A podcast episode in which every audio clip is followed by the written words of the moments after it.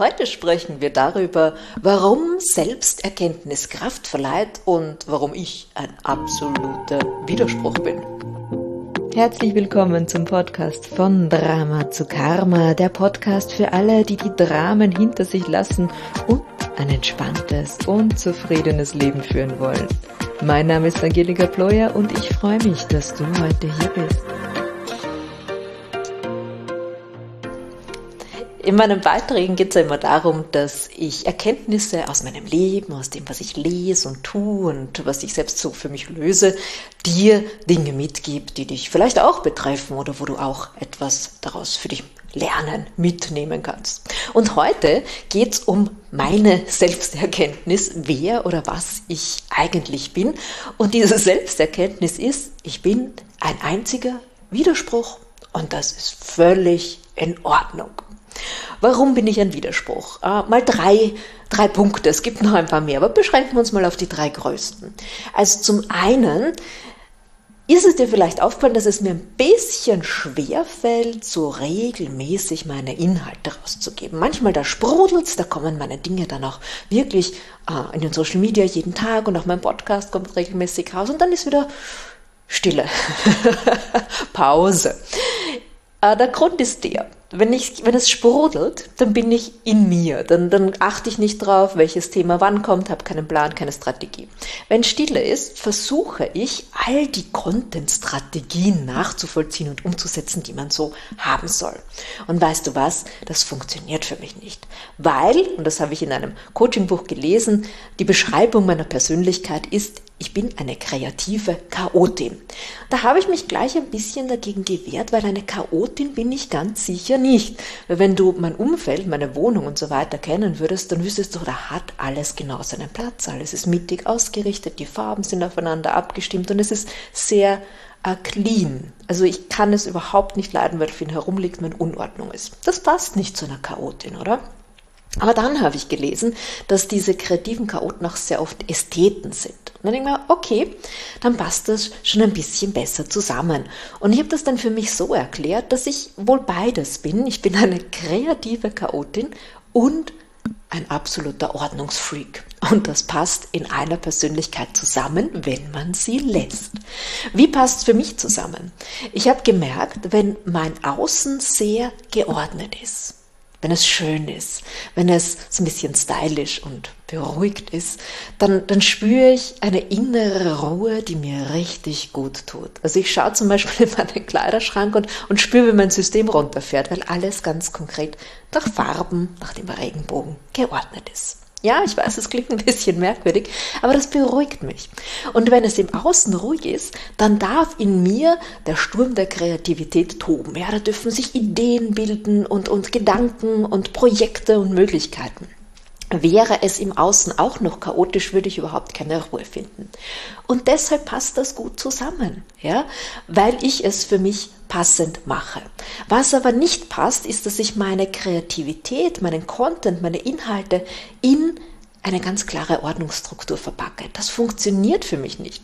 Ich kann nicht einen Monat über ein Thema schreiben, weil heute erzähle ich dir zum Beispiel jetzt etwas über Selbsterkenntnis und Widersprüche und morgen mag ich dir vielleicht etwas über ein Serienzitat erzählen, was ich gelesen habe und was mich inspiriert hat oder über toxische Beziehungen, weil ich darüber gerade ein äh, Seminar entwerfe. Ich habe auch sehr viele unterschiedliche Seminarformate für die Firmen und das passt für mich, weil ich mich jedes Mal voll in ein Thema reinhängen darf und das weitergeben.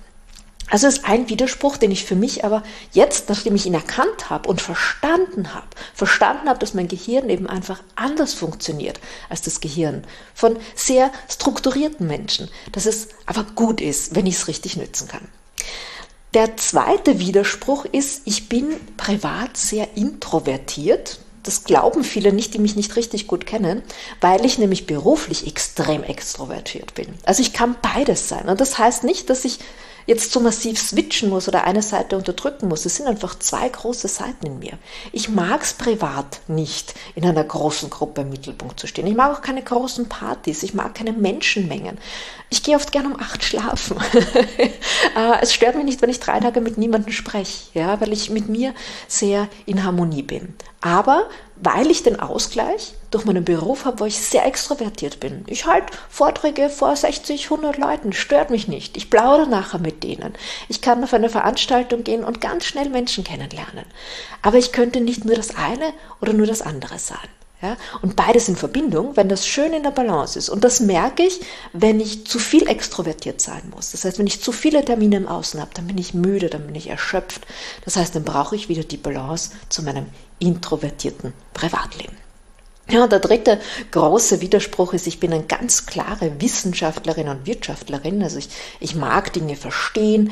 Ich, ich mag, wenn, wenn es klar definiert ist und erklärbar ist.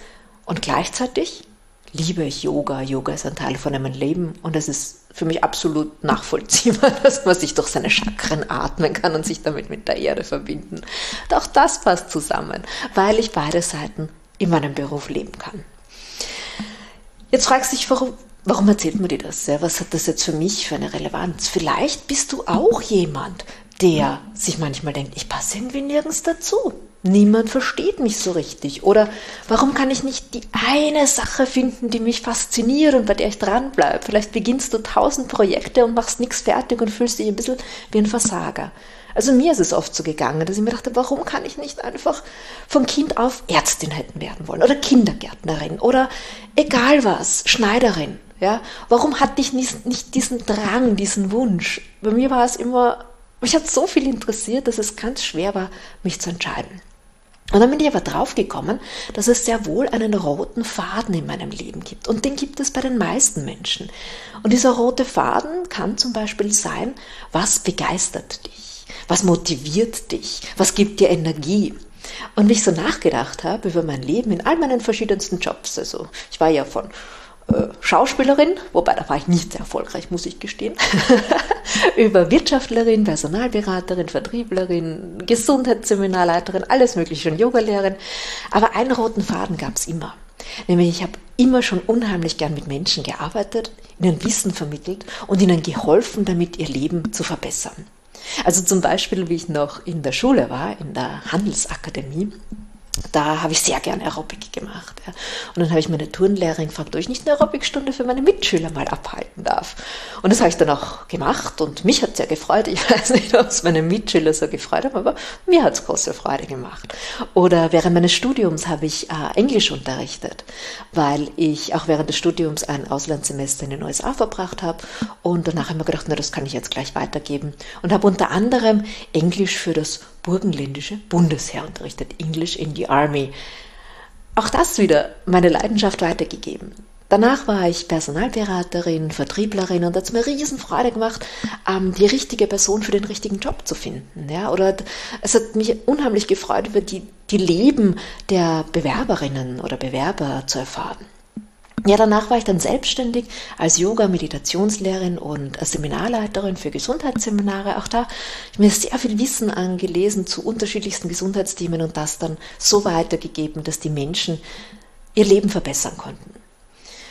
Und das ist es, was mich ausmacht, dass ich diesen, ich habe das Gefühl, jetzt kommen so alle die Dinge, die mich mein Leben lang in verschiedenste Richtungen gezerrt haben, zusammen. Die Wirtschaft, die Psychologie, die Gesundheitsthemen, Yoga, alles passt jetzt im Coaching so gut zusammen, weil ich meinen Kunden helfen kann, ihren Weg zu finden.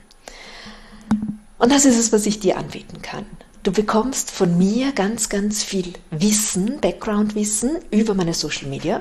Und wenn du sagst, so, und jetzt möchte ich aber an mir arbeiten, dann mache ich das mit dir gemeinsam. Aber ich mache es nicht für dich, sondern ich bin an deiner Seite und lenke dich.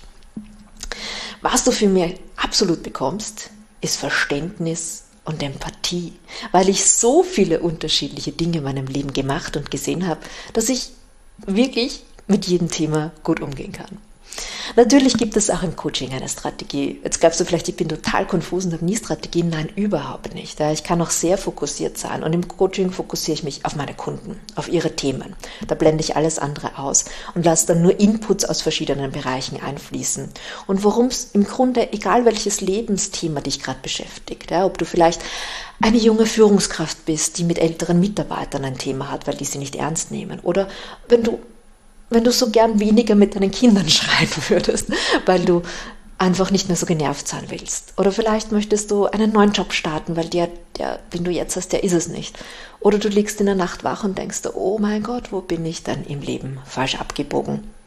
Dann bist du bei mir genau richtig. Wir finden heraus, wo bist du gerade? Was passt nicht? Wo zwickt's? Wo willst du überhaupt hin? Und was bist du auch bereit dafür zu tun? Welche Gefühle musst du dafür annehmen können und spüren können? Welche Gedanken musst du vielleicht ändern? Mit welchen alten Glaubenssätzen musst du dich auseinandersetzen? Welche Werte musst du in deinem Leben ansetzen? Und dann Schritt für Schritt kommst du genau zu dem Leben, das du möchtest. Und Schritt für Schritt nimmst du dich mehr an. Und darum geht es ja, diese Selbsterkenntnis, die Selbstannahme, dieses Wissen, ich bin in Ordnung, genau so, wie ich bin. Und das ist auch der Abschlusssatz für heute.